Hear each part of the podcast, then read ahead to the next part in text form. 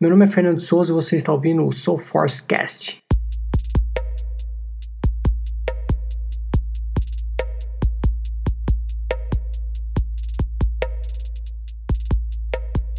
Hoje com um convidado muito especial. Por favor, se apresente. Eu sou Igor Bressan, desenvolvedor Salesforce e aprendendo um pouquinho mais de Marketing Cloud. Hoje vamos falar sobre Marketing Cloud. Bom, para começar, vou contar um pouquinho da história sobre o Marketing Cloud a Salesforce adquiriu em 2013 por apenas 2,5 bilhões de dólares uma empresa chamada Exact Target, que foi fundada em 2000, é, com um produto que hoje conhecemos como Marketing Cloud.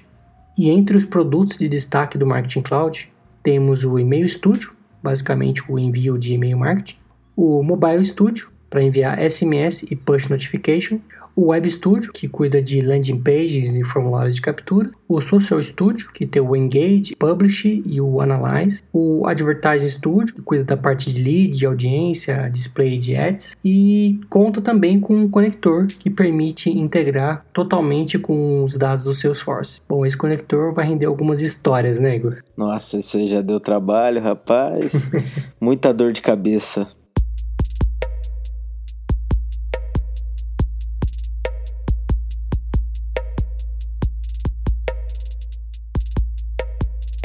Bom, então só para a gente começar aqui a sintonizar, é, como que você começou a mexer com Marketing Cloud e por quê? Ah, cara, eu acabei virando um administrador Marketing Cloud, digamos assim, por acidente, né? É, aquele famoso faz, depois a gente resolve. Contrataram a ferramenta na empresa, nenhum profissional qualificado que conhecesse a ferramenta de fato. Caiu no meu colo e eu tive que me virar nos 30 para aprender a mexer no Marketing Cloud e, e para fazer coisas tecnicamente avançadas uma pessoa que não conhecia nada. E como foi essa, esse caminho das pedras aí? Cara, deu trabalho, eu perdi é, basicamente o meu carnaval inteiro estudando sobre Marketing Cloud. Trailhead me ajudou muito. É, alguns amigos também que já trabalhavam já deram bastante ajuda. Mas assim, deu para tirar de letra, né? Apanhei bastante, mas nada fora do comum. É, imagino. É, eu quando eu comecei a mexer com ele, é, você já tinha até passado por um bom cenário já, né? Então eu já peguei ele um pouco mais mastigado quando a gente começou a, a fazer algumas integrações. É, você, só, você chegou pegando o problema, né? Esse foi o resumo. É, exatamente. A gente vai falar desse problema um pouco mais para frente. É, me conte então um pouco aí do, do, dos problemas que o conector, esse tal integrador com o Salesforce, lhe causou. Qual foi a sua experiência com ele? Nossa, é, esse é um negócio que eu não entendo muito o, o que, que a Salesforce pretende com ele, né? Toda, todas as vezes que eles lançam uma versão nova desse conector, a versão anterior para de funcionar até já tive cenários que ela parou total e cenários que ela parou parcialmente. Então eu, não entendo qual critério que eles usam para parar de funcionar. É, a primeira vez que eu tive, a gente parou de funcionar tudo. Toda a integração com o Salesforce não funcionava. Não, nenhuma jornada mais funcionava, não entrava é, nenhum registro no, no critério de entrada da jornada, nada, nada. E a última, que foi, sei lá, semana passada, que eles atualizaram para a versão 214, é, algumas jornadas funcionavam e outras não. Aí foi mais difícil de eu saber do problema porque não era em todos os casos que ocorria, né? Como é que você chegou à conclusão que era o conector? Teve que abrir chamado ou foi na, na tentativa e erro mesmo? Foi na tentativa e erro. Como tive um problema parecido um pouco antes, eu fui ver se tinha saído alguma versão porque eu particularmente não recebi nenhum e-mail. Eu fiquei sabendo depois que chegou um e-mail, mas eu não recebi. E eu fui ver que a última versão que eu tinha atualizado era 213. Uhum. E eles tinham lançado acho que uns dois dias antes a 214. Aí na hora que eu olhei eu falei, opa, vamos resolver esse carinha aqui logo logo para não dar o mesmo problema que deu antes. Que na outra vez a gente ficou mais de uma semana sem conseguir mandar fora do ar. Né? Nada. Fora do ar, totalmente. Ah, e ainda levou uns dias para descobrir que não estava funcionando, né? Eu digo, antes, antes de detectar o problema, né? Ah, sim, foi mais de uma semana. Quando foram dar conta de que não estava funcionando, já, já tinha passado um tempo, né? Até conseguir também falar com o pessoal da Salesforce para ter um feedback sobre o problema, já foi mais uns dois, três dias aí. Então a gente ficou um bom tempo parado. Porque essa atualização não, não afeta o marketing cloud em si, né? Se você consegue fazer disparo de, de campanha manual normalmente, né? Ele afeta só o, o dado que entra através do Salesforce, né? Exatamente. Todo o registro que seria o critério de entrada de uma jornada, ele para de ser feita a leitura, né, a comunicação para falar, ó, oh, esse cara teve uma atualização de registro. E com isso, para de funcionar tudo. Que maravilha, né? É, acho que a gente tem que postar isso aí lá no, na, naquele Success Community lá para ver se os caras dão um jeito nisso, cara. Onde você fica sabendo que tem uma atualização do componente? Então, no último e-mail que eles mandaram, eu até achei estranho, né? Porque eles falavam lá ah, novas coisas, versões, melhorias e tal. Aí tinha uma parte até que falava de, do conector, tudo, mas você entrava para ele não tinha nada falando assim, ó, uma nova versão saiu, a versão 214, atualize, alguma coisa assim. Eu não encontrei nada. Uhum. Se alguém viu isso aí quiser sugerir depois para mim onde tá, eu não, eu não encontrei, né? Eu encontrei depois fuçando, que eu entrei lá na, na documentação, vendo qual que foi a última versão, tudo mais, que eu cheguei na 214, mas eu não encontrei nada no e-mail referenciando em qual versão eles tinham lançado. Você já chegou a ver se tem um site que tem que fala é, aquele release note, né, que fala tudo que foi que foi lançado nele? Então, eu cheguei a olhar no eles mandam, né, no e-mail um, um link que redireciona para uma página, mas não tinha nada falando exatamente do conector. Entendi. Só de features mesmo próprio Marketing Cloud. Exatamente. Que maravilha. Bom, é, dado esse mesmo cenário aí de problema, é, teve aquele problema que foi justamente quando eu comecei a mexer um pouco com o Marketing Cloud, que foi o fluxo de SMS, né? A gente tinha um fluxo de SMS que ele era disparado a partir de um método futuro dentro do Salesforce. E nessa história ele tinha que ser por um método futuro porque ele dependia é, de uma requisição HTTP para poder gerar um shortcode usando a, aquele encurtador do Google e depois que ele gerava essa URL curta, que ele alterava o status do registro para poder fazer o disparo do, da jornada dentro do, do Journey Builder. O problema é, uma vez que esse registro era atualizado no método futuro, ele estourava um erro no Salesforce não disparava a jornada. E com esse erro fazia com que o registro não fosse atualizado também, ou seja, ele parava a execução do método futuro. É, abrimos um chamado no Salesforce, que caiu para um indiano desenvolvedor técnico, que não conhecia nada de Marketing Cloud, nada, zero de Marketing Cloud. Tentou, tentou, tentou me ajudar por um, quase uma semana e jogou a toalha, falou que a gente tinha que abrir um chamado com o pessoal de Marketing Cloud. Eu abri um novo chamado, dessa vez acionando o pessoal de Marketing Cloud, que ficou alguns dias tentando achar um problema e jogou a toalha e virou falou que tinha que ser com o pessoal de desenvolvimento. Aí eu virei pro pessoal do, do Marketing Cloud e falei, olha, o pessoal de desenvolvimento de vocês estão falando que é do Marketing Cloud. Aí eu virei pro pessoal do Dev e falei, olha, o pessoal de Marketing Cloud está falando que é com Dev. E aí? E com dois chamados em paralelo. Aí um novo rapaz assumiu o chamado do Marketing Cloud e nisso o pessoal do desenvolvimento técnico, que era um indiano chamado Vivek, até me lembro o nome dele, ele tentou de todas as formas tentar me ajudar. Eu criei um login para ele dentro do Marketing Cloud. Eu fiz o, o cenário com ele, acho que pelo menos umas 5 ou 6 vezes, para reproduzir o problema e entender o que estava acontecendo, para ele poder escalar internamente o segundo nível que ele chama. Né? Até que um belo dia o pessoal do Marketing Cloud respondeu: Olha, descobrimos o problema. Você tem que entrar lá nas configurações personalizadas do Marketing Cloud e marcar a flag que ele aceita é, um evento Journey Builder. Tinha que entrar lá dentro do, da configuração personalizada e marcar a opção JBI 20. Feito isso, tudo começou a funcionar como um passe de mágica. Lógico que depois de muita luta do seu lado, que tentou achar uma solução, não chegou a lugar nenhum. Muita luta do meu lado, que tentei achar uma solução, não chegou a lugar nenhum. Um chamado no Salesforce, até que depois de muito custo, veio essa bendita flag para resolver o problema. Que para mim já deveria vir por padrão, né? E vale lembrar que isso levou mais de um mês para conseguir fazer funcionar. Exatamente. Que saga, né, cara? É, eu acho que só esse, essa história de SMS já valeria um post que deve salvar a vida de muita gente, hein, cara? A gente precisa fazer um post no blog sobre isso. Vai, já tá no radar esse cara. Automation Studio, cara. O que, que você já sofreu com isso? Esse cara já me deu poucas e boas dores de cabeça também. É, é, como que eu vou explicar? Precisávamos fazer uma automação lá para popular uma DataStation dentro do Marketing Cloud. Montei a query, tudo bonitinho, montei a DataStation de acordo uhum. com a uhum. estrutura que eu precisava de informações para disparar um e-mail. Porém, a, a query rodava, os, o Marketing Cloud me dava sucesso na execução, tudo bonito, só que meus dados não eram populados na, na DataStation.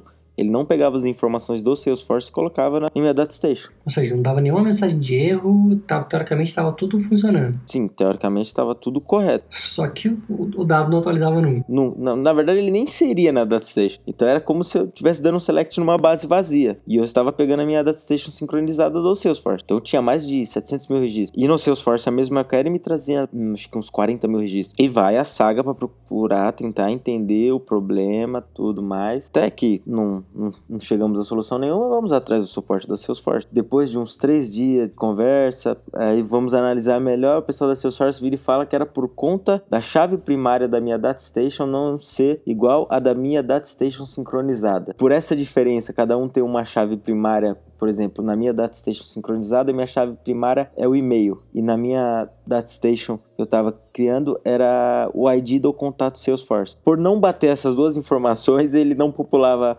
a, a DataStation e não me dava mensagem nenhuma de erro. Então eu ficava perdido, porque eu não sabia o que eu tinha que fazer. Ficava deriva, né? Ficava deriva, porque ele me dava uma mensagem de sucesso, só que não era sucesso. Uhum. Ele rodou a query sem problema, por isso que ele dava sucesso. Mas ele não estava executando tudo que deveria. Isso tem relação com a parte de, de quando você está tentando verificar se um registro foi atualizado dentro do Journey Builder ou não? Cara, se você pegar, tem um, uma certa relação assim são coisas distintas, né? Porque é uma automação e o Journey Builder, eles são dois cenários separados. Uhum. No Journey Builder nós temos um caso semelhante, que é quando criamos uma jornada e precisamos colocar um fluxo de decisão. É, uhum. Você precisa verificar se teve alguma alteração naquele registro no meio do fluxo, sei lá, para ele sair da jornada, seguir um outro caminho, coloca o fluxo de decisão, coloca lá, eu quero saber se status mudou para, sei lá, XPTO. E você precisa verificar isso. Você define isso, só que mesmo no fluxo normal ele não vai. Por quê? Porque você tem que indicar que ele também precisa verificar o, o ID do registro. Se você não definir isso, ele também, para ele, ah, o cara passou aqui, tanto faz. Ele não identifica o registro porque ele não compara os IDs. O ID que entrou na jornada com o ID que ele vai olhar na DataStation para fazer a comparação do, dos valores. Então, se você não setar essa verificação dos IDs também, você pode deixar lá que seu registro nunca vai seguir o critério que deveria, ele vai sempre seguir o caminho feliz lá, digamos assim. É que ele deve utilizar isso para poder fazer uma, uma, uma subquery, né? Fazer uma query novamente, vamos dizer assim. É, ele, provavelmente ele deve fazer um select novamente, né? Com base naquele registro. Falar assim, ó, vê esse cara pra mim, com esse ID. Uhum. Opa, esse cara, teve alguma alteração de informação? Teve. Ah, então agora eu mudo. Como você não passou o ID, ele fala assim, putz, quem é o cara? Eu não consigo, tipo, eu não tenho a chave primária dele, vou buscar, né? Mas de novo, né? Aquele, aquela coisa que ele se perde, não dá um erro, fala que tá funcionando e não tá, né? Exatamente. É um problema, acho que, que eles poderiam melhorar isso. É, a parte de log, ela, ela é bem fraca, né? Teve um caso recente, não, agora eu preciso lembrar que foi o do rastreio de e-mail, né? Sim. É, não, não tão recente, mas é, foi um dos problemas que a gente identificou na parte de log, né? É porque ele só registra os 30 dias de e-mail, lembra? Que aí custou pra gente chegar nessa telinha onde ele trazia tudo, né? Isso, é. Um dos problemas do log é que dentro da jornada você tem uma seção lá onde você consegue ver todos os registros que passaram por lá nos últimos 30 dias. Você consegue filtrar o que foi pro critério de entrada ou em algum fluxo de decisão, um disparo de e-mail. Dentro da, da jornada, todos os passos que ele seguiu, você consegue filtrar ali para saber o, qual registro passou pelo ID do Salesforce, que no caso é a chave primária. A gente precisava saber de um registro que foi anterior a 30 dias e não sabia como chegar nesse ponto. A pessoa alegava que não tinha recebido um e-mail, nós precisávamos buscar isso e não conseguimos encontrar. Vasculhando o Salesforce na parte de tracking de envios, onde selecionava a extensão de dados da jornada e clicávamos para abrir para tentar pegar as informações. Demorava, não lembro quanto tempo era, para conseguir chegar e a parte de filtrar também era bem fraca nesse quesito, né? É, o que eu lembro dessa parte de, de tracking é que quando a gente clicava para abrir essa informação do, do log, né? Do log que tinha sido de toda essa jornada. Então a gente conseguia fazer o filtro pela jornada e quando a gente clicava para carregar, dava a impressão que nada acontecia, né? Dava a impressão que, que não estava carregando, não tinha um load, você não via barra de endereço mudar de URL, você não entendia que estava carregando. Então você ficava naquela tela lá 20, é, 30 segundos, falava, não, não está acontecendo nada, e saía fora. Até que por um belo acaso eu cliquei, sei lá que eu fui fazer, quando eu voltei tava lá a informação. Eu falei, opa, como é que apareceu isso? Então, acabamos descobrindo aquela informação por acidente. E a parte do filtro também, que eu lembro que nós apanhamos também para achar o e-mail da pessoa, né? Não lembro como que era o a pesquisa de fato que tentávamos fazer, mas deu um trabalhinho também porque não era tão simples quanto aparentava. É porque ele separava em vários grupos, né? Ele separava dentro dessa relação. A gente pode até colocar uns prints depois na, na página desse podcast para quem quiser entender melhor o que a gente está falando aqui. Mas é, ele separava por grupo do que foi, o que deu certo, o que foi soft bound, o que foi hard bounce. Ele separava em vários grupinhos, você não tinha tudo de uma coisa só, né? Eu não conseguia ver de uma em um único lugar todos os e-mails que passaram por ali. Eu tinha que ir em vários grupos e procurar em cada um desses grupos para ver se ele estava lá dentro. Era esse um dos problemas. E, no, e, o da menina, acho que ela não tinha nem aberto o e-mail dela e a gente não sabia em qual público ela estava, né? Uhum, exatamente. Você falou um pouco aí de Data Station. É, como é que é a utilização do Data Station dentro do Journey Builder? Já teve dificuldades com isso também? Cara, eu passei por um problema recente. E esse foi até divertido, porque chegaram para mim e falaram assim de um dia por outro: precisamos duplicar nossas jornadas aqui, só é, vamos diferenciar aqui questão de idioma, tudo, mas é a mesma coisa, é dar um Ctrl C, Ctrl V na jornada, só muda o e-mail que vai ser disparado e segue a vida. Eu falei, tranquilo, né? Seguindo essa linha aí, então vai ser rápido para fazer essa alteração, né? Ctrl C, Ctrl V é sempre é só um clonar, né? É, e mudar um e-mail lá, eu mudo o texto do e-mail, porque o e-mail mesmo, eu falei, então tá bom, né? Vamos lá, rapidinho e tal. Clona as jornadas, tudo mais, muda o critério, o e-mail e tal, bonitinho. Falei, opa, tá certo, ativo. Isso aí nós estamos falando de 20 jornadas mais ou menos. E, e segue a vida e tal. Aí no dia seguinte alguém reclamou, acho que teve algum e-mail que saiu que era para ser em português, saiu em espanhol, alguma coisa assim. o que será que está acontecendo? Vamos verificar. Aí não sei, eu tava com dois monitores, eu abri uma, uma jornada em espanhol numa tela, a outra português uhum. e fui comparar as diferenças dos dois. Olhei, a jornada em português estava como espanhol. E a, e a espanhol também estava como espanhol. Eu falei, ué, acho que eu não, não fiz isso, né? Peguei, fui lá, mudei a português para português e espanhol espanhol. Tem um F5 nas duas telas. Aqui estava em espanhol, estava em português agora. Por que disso?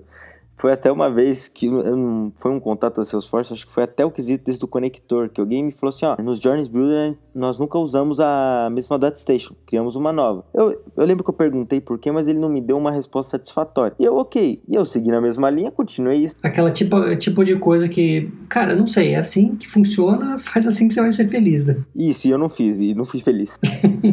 Descobriu da pior maneira. Peguei a jornada e mudei. Mudava para um idioma, ele alterava as duas. Mudava para outro idioma, ele mudava dava as duas. Então, pelo que eu percebi, não, não cheguei a aprofundar muito nesse caso, mas tô seguindo agora o que me falaram e o que eu vi que funciona. É uma jornada para cada. Se você muda, ele espelha as duas jornadas. Independente do que você está fazendo, você pode duplicar que ele vai ser a mesma jornada dos dois lados. Ela pode ter outro nome, mas vai fazer a mesma coisa. Se tiver que mandar um e-mail só, se fosse para separar né, a português e espanhol, a pessoa vai receber os dois em português ou os dois em espanhol. Então eu tive que refazer as jornadas, criar a data station nova, criar todo o fluxo novamente por causa desse problema. Mas esse foi um cara que deu problema, foi divertido porque eu consegui ver o problema acontecendo.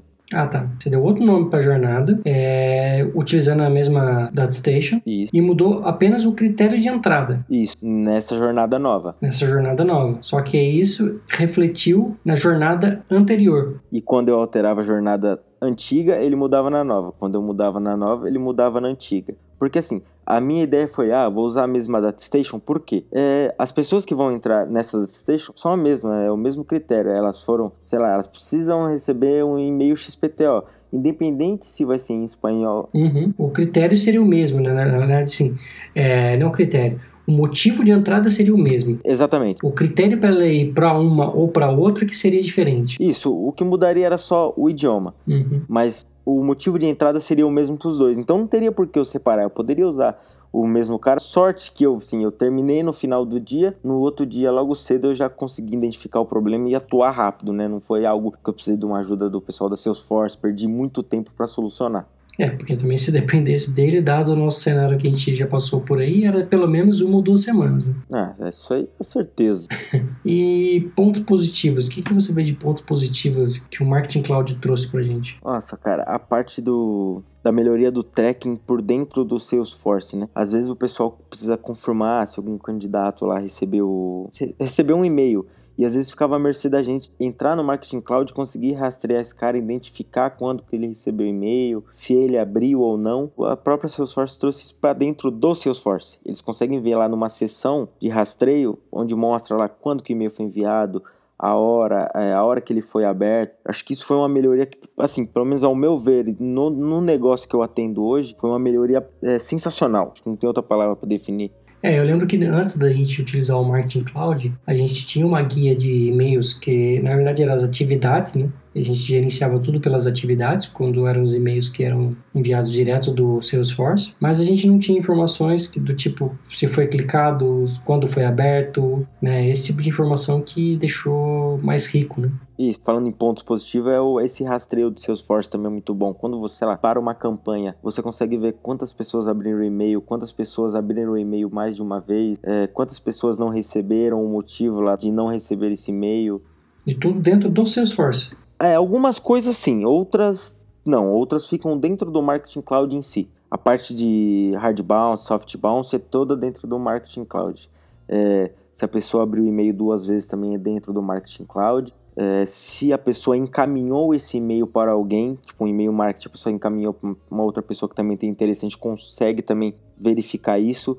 Dentro do Salesforce mesmo é quando foi enviado, se a pessoa abriu, que horas que ela abriu, nós conseguimos verificar isso. Uhum. Mas se levar para o lado do Marketing Cloud em si, ele é uma ferramenta bem rica, assim, que é, acho que é um ponto positivo para quem precisa dessas informações para saber se está atingindo o público dele mesmo, né? Sim.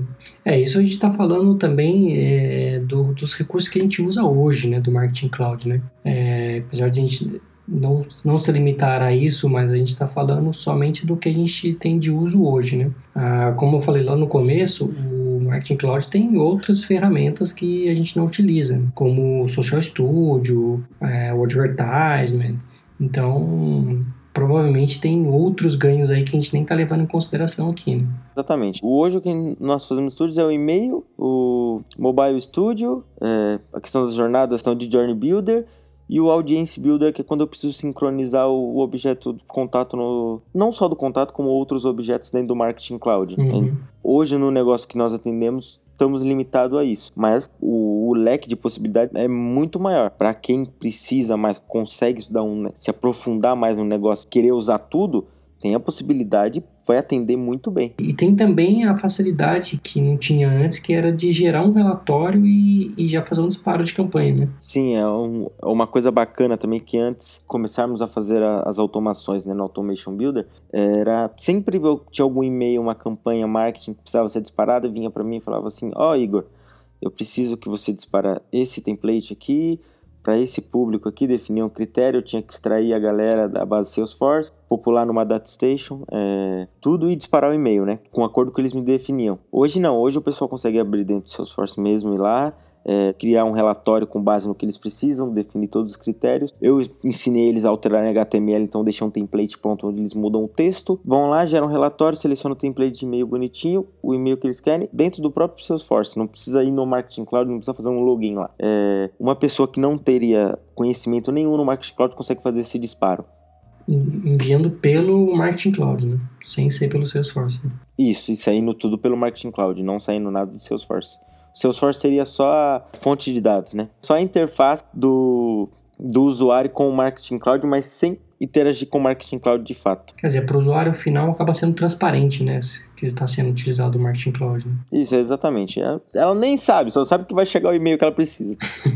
Legal. Você disse que perdeu o carnaval estudando o Marketing Cloud. É, além do Trailhead, você chegou a, a, estudar alguma documentação, alguma coisa mais técnica num vídeo no YouTube? Como é que foi esse caminho de aprendizagem para quem está começando agora e quer, quer aprender alguma coisa? O que, que você indica? É, o Trailhead foi uma, foi uma ferramenta que me ajudou muito. É, outra coisa também que me ajudou muito, mas não posso sugerir para todo mundo, é que eu tinha acesso a um ambiente que não estava sendo usado para nada. Então eu pude explorar tudo, fuçar, criar coisa nova, simular o que tinha que dar errado, o que não dava, porque não ia impactar ninguém de fato. Mas é, Trailhead, vídeos no, no YouTube, material da própria Salesforce de consulta, grande parte do material de Marketing Cloud, conteúdo em inglês, né? Para quem não tem um conhecimento muito aprofundado, que nem eu, pode usar o tradutor que vai ajudar também. E tem informações muito relevantes lá. Legal, Igor. Obrigado pelo esse nosso bate-papo. Acho que a gente fechou as nossas pautas aqui, né? Para quem quiser fazer qualquer comentário sobre esse podcast, a gente vai gerar um link que vai ser o soulforce.cloud barra marketingcloud. Pode deixar um comentário lá. Eu vou deixar também aqui na descrição o Trailhead que ele indicou, alguns vídeos É, toda a parte de material que a gente tiver, vou tentar deixar resumido na descrição do podcast. E quem quiser encontrar o Bressan, como é que faz? Pode me procurar lá no LinkedIn por é, Igor Bressan, ou se não, aqui no, no blog do Soulforce mesmo, eu sou uma pessoa que faz publicações, não com tanta frequência quanto eu deveria, que eu estou devendo. Fica aí a chamada para escrever algum sobre marketing cloud, hein? Já está no meu roteiro, estou devendo e vou cumprir. Devo, não nego, pago quando puder, né? Exatamente. tá certo. Então, muito obrigado a todos que nos escutaram até aqui. Muito obrigado, Igor, e até o próximo podcast. Agradeço a todos, até a próxima. Falou, tchau, tchau.